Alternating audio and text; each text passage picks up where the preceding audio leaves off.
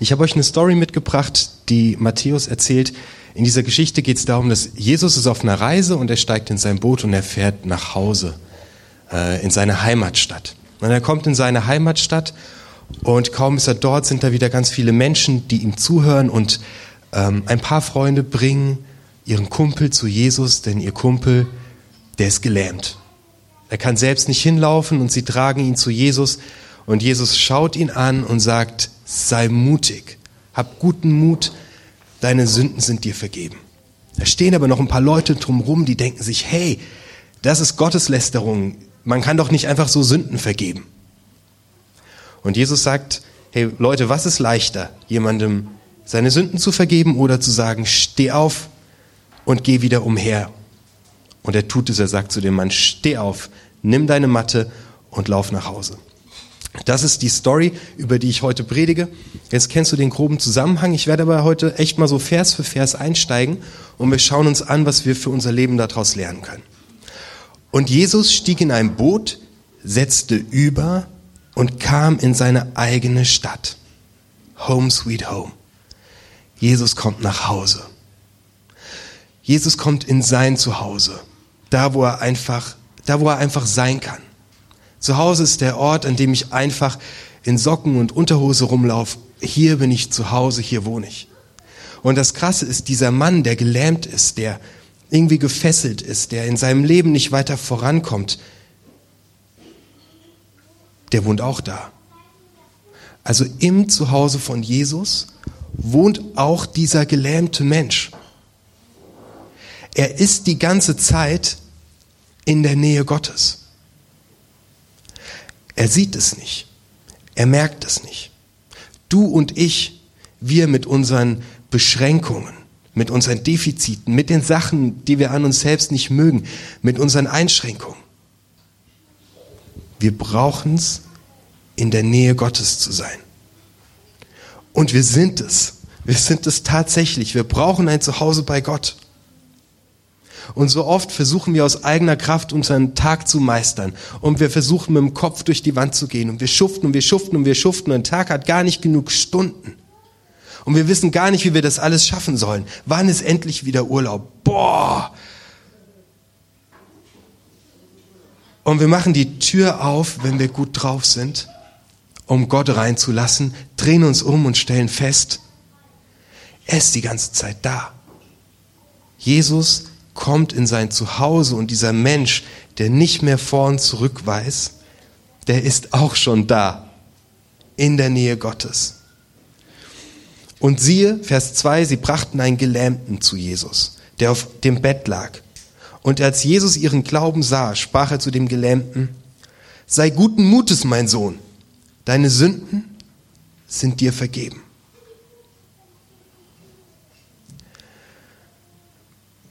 Wir werden von vielen Sachen gelähmt. Vielleicht mangelndes Selbstvertrauen. Dass wir uns eine Sache einfach nicht zutrauen und sagen, ich kann das nicht, ich schaffe das nicht. Oder schlechte Erfahrungen, die wir gemacht haben in der Vergangenheit. Oder Wunden, die uns Menschen zugefügt haben, die uns daran hindern, vorwärts zu kommen und aufzublühen.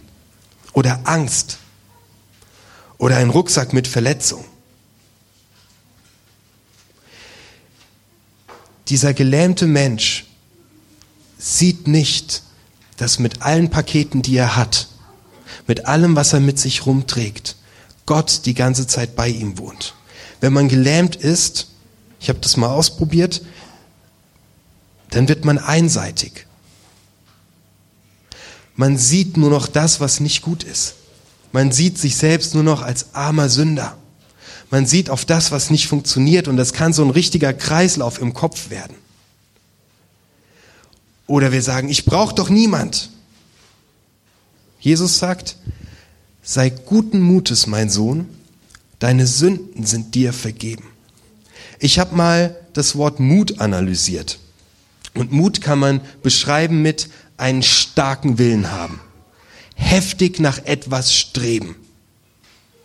Und ich habe mal das Wort Sünde analysiert, weil Sünde ist eigentlich ein kaum noch zu verstehendes Wort heute. Man kann Sünde auch übersetzen mit Tragik. Tragik ist nicht in der Gemeinschaft, in der engen Gemeinschaft mit Gott zu sein, nicht in seinem Zuhause zu sein, nicht aus Gott heraus zu leben. Das ist Tragik. Und man kann Sünde auch mit Scheitern übersetzen.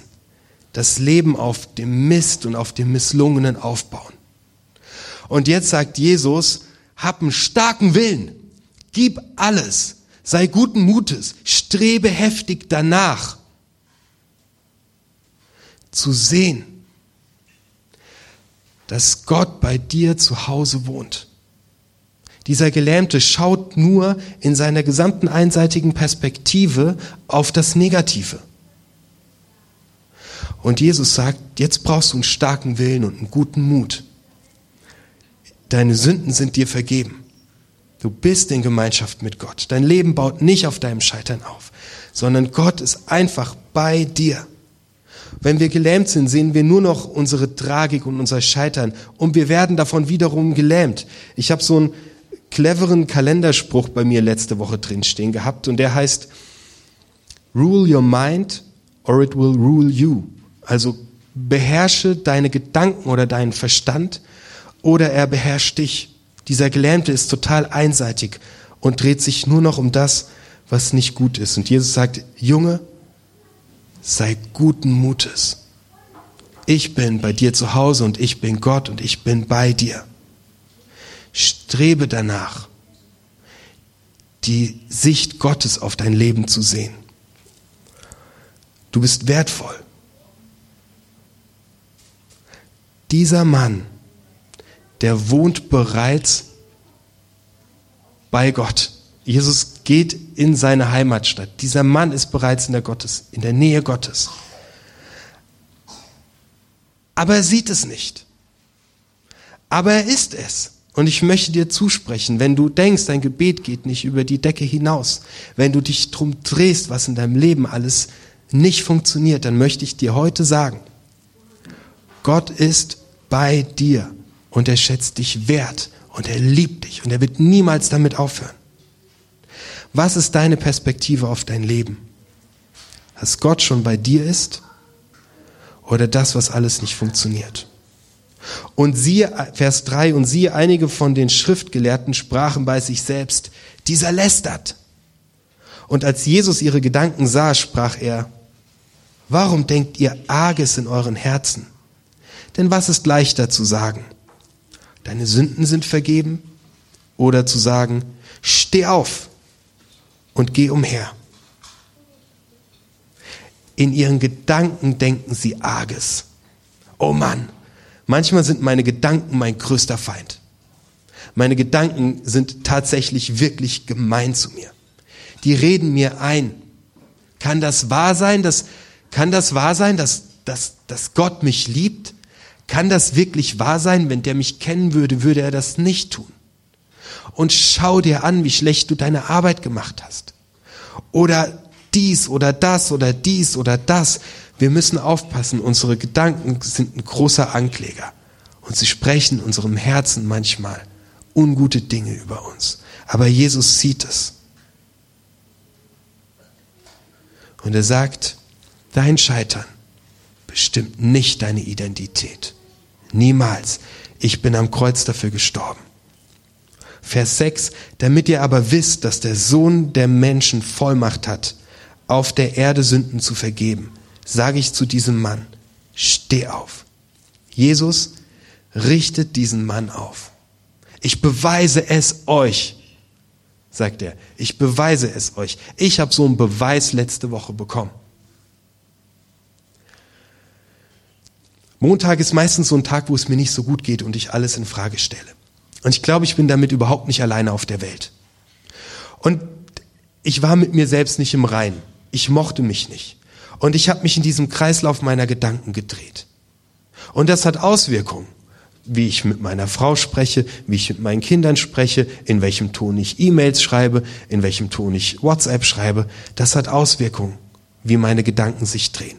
Und mitten in meine Gedanken rein bekam ich eine WhatsApp von meinem Freund Steve. Und verkürzt stand in dieser WhatsApp, ich schätze dich sehr.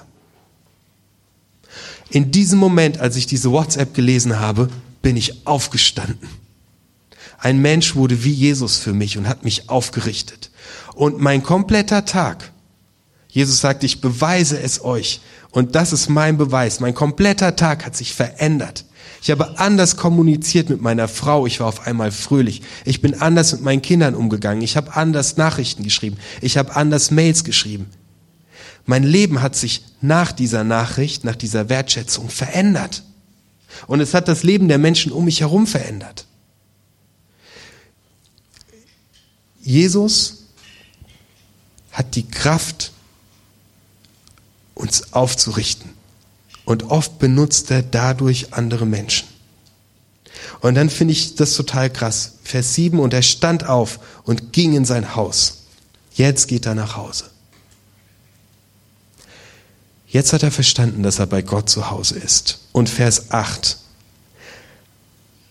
mein Aha-Moment. Als es die Volksmenge sah, fürchteten sie sich und verherrlichten Gott der solche Vollmacht den Menschen gegeben hat. Es gibt, die Bibelübersetzungen sind sich nicht einig. Es gibt nämlich auch die Übersetzungsvariante, der solche Vollmacht diesen Menschen gegeben hat. Und dann spricht die explizit von Jesus. Es gibt aber auch die Variante, der solche Vollmacht den Plural Menschen gegeben hat. Ich habe das im Griechischen nachgeschaut und das steht im Plural da. Das heißt, die loben Gott dafür, dass er dir und dir und dir und dir und dir und jedem, der hier sitzt und mir die Macht gegeben hat, das Leben eines anderen Menschen signifikant zu verändern. Jesus kommt zu dir und sagt, ich richte dich auf. Hab einen guten Mut und schau nicht auf deine Tragung, auf dein Scheitern und das, was schiefgelaufen ist. Dafür bin ich am Kreuz gestorben. Schau in deiner Perspektive darauf, dass ich dich liebe und lebe daraus. Und ich gebe dir die Macht, die Vollmacht, das Leben anderer Menschen aufzurichten. Und das ist mir so wichtig. Das ist etwas, das haben wir anvertraut bekommen. Das hast du anvertraut bekommen. Die Art, wie du deine Zunge bewegst wie du deine Hände einsetzt, hat Auswirkungen darauf, wie der Tag eines anderen Menschen abläuft. Und wie dieser Tag dieses anderen Menschen abläuft, hat wiederum Auswirkungen darauf, wie der Tag von anderen Menschen abläuft. Das heißt, ich möchte dich herausfordern diese Woche, dass du deine Arbeitskollegen, dass du sie wertschätzt, dass du sie aufrichtest, dass du nicht zurückschießt, sondern dass du ihnen ein freundliches Wort sagst, dass du ihnen nicht nur ein Lob gibst, das ist auch gut, dass du sie anerkennst und sagst, hey, wie schön dich zu sehen. Schön, dass du da bist. Ich schätze dich sehr. Du wirst erleben, dass ein Wunder passiert. Denn der Tag dieses Menschen ist ein anderer.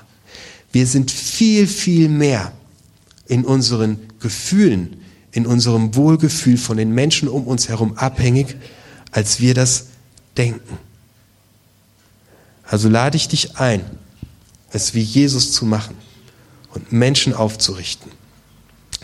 Diese Woche eine Aufgabe, ein Kollege, fang klein an, Montagmorgen, schnapp dir jemanden und schätze ihn einfach wert. Ich möchte beten. Jesus, ey, du bist so krass, weil du bei uns zu Hause wohnst. Und ich sehe es so oft nicht, dass du da wohnst. Und ich will mit dem Kopf durch die Wand und ich überlege, wie ich den ganzen Kram schaffen soll. Und dabei bist du die ganze Zeit da und ich verpenne es, dir zu erzählen, wie es mir geht und wie es um mich steht. Sorry. Jesus, ich will deine, ich will deine Perspektive sehen. Schreib's in mein Herz, dass du bei mir bist und dass du da bist. Jesus, die nächste Woche, die kommt, werde ich nicht alleine durchgehen, sondern ich werde mit dir durchgehen. Denn du hast die richtige Perspektive auf mein Leben. Und deine Perspektive ist der Hammer.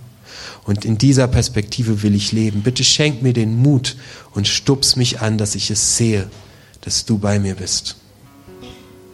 Danke, dass du da bist. Amen.